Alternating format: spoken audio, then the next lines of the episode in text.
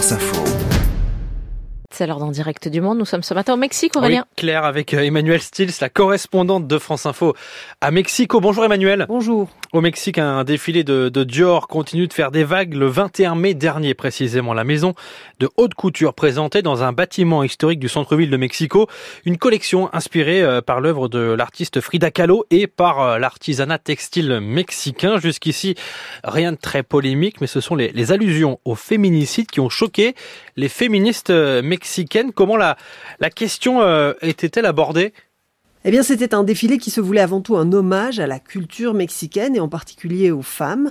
Dans un cadre magnifique, le collège de San Ildefonso, l'école d'art où la peintre Frida Kahlo a fait la connaissance de son mentor, Diego Rivera, et où sa vocation artistique s'est épanouie. Dior a misé sur des collaborations avec différentes artistes mexicaines. Des artisanes sont intervenues dans la confection de certains modèles traditionnels et la dernière séquence du défilé était une allusion poétique au féminicide. Des robes blanches imaginées par l'artiste Elina Chauvette, sur lesquelles se détachaient des broderies de couleur rouge avec des phrases telles que Vive ma vie ou des insultes sexistes.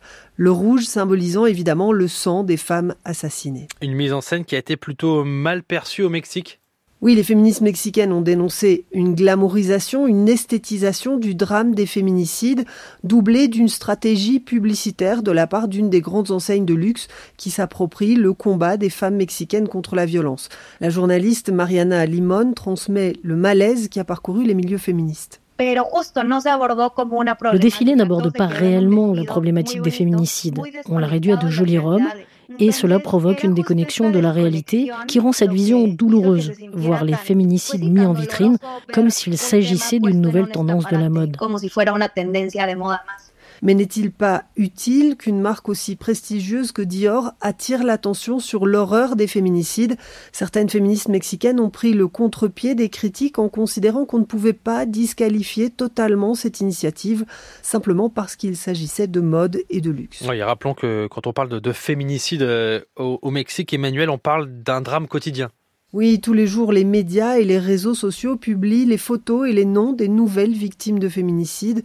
Une des dernières en date, c'était Guadalupe, une femme de 30 ans. Son conjoint l'a aspergée d'essence et brûlée vive.